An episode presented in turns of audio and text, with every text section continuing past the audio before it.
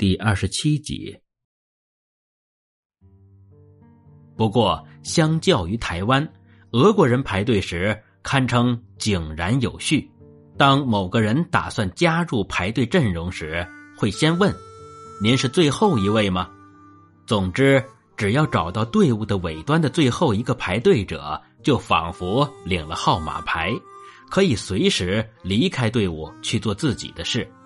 只要时间算准一点。在回来时，原本的最后一位还在，队伍序列就依然有效，可以从容的继续加入排队的行列，绝对不会招来任何抗议。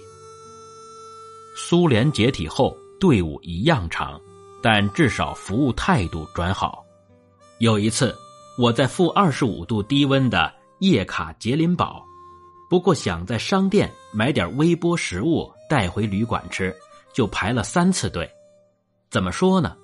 第一轮排队轮到我时，先告诉店员欲购买的商品，接着排第二轮付钱。可别以为这样就结束，还有第三轮，就是要拿着收据去换商品。若买错的话，可就麻烦了，毕竟这可不是能退换货的好事多呀。苏联解体多年，俄国人改变许多。虽然一样要排很久的队，不过至少服务态度好很多。在我工作的地方，每次到员工餐厅用餐也要排很久的队。不过仔细观察这些苏联解体后才出生的年轻人，脸上表情也无任何不悦。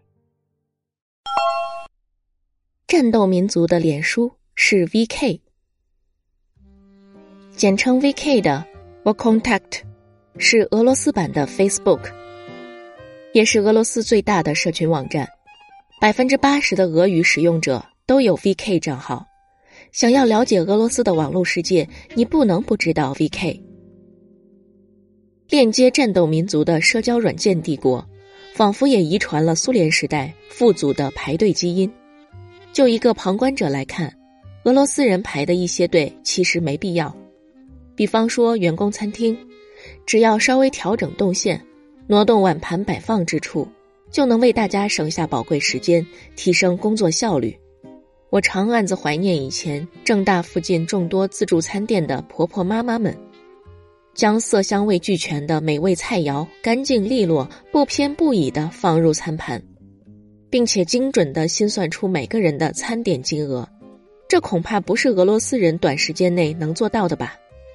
在俄国的时间越久，我也愈能融入他们的排队文化。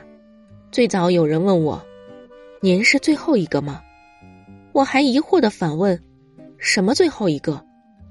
如今我都会很爽快的回答：“对呀，我是最后一个。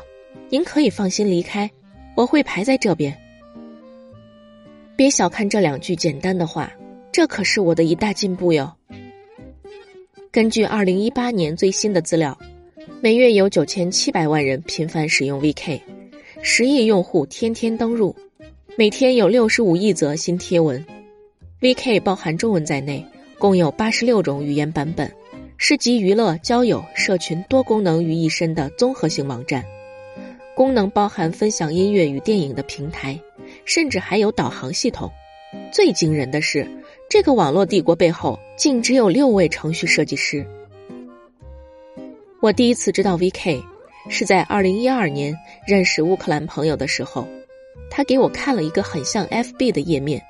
当时的 VK 已经创立六年了，并在很短的时间就将服务版图扩张到俄罗斯以外。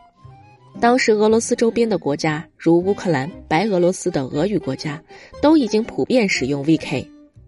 而直到二零一五年，在俄罗斯生活的期间，我才深刻了解到，VK 之于俄罗斯人的生活，就如同 FB 之于全世界一般，存在于生活每一刻。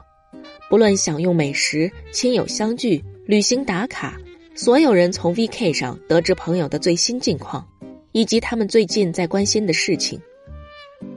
每天睡觉前，我总是躺在床上滑 Facebook。而安东躺在旁边一样划手机，只是页面是 VK。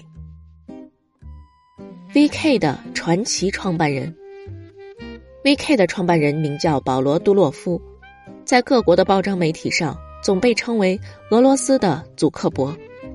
他在祖克伯创立脸书两年后创办了 VK，之后一路追赶，成为最大的俄文社群网站。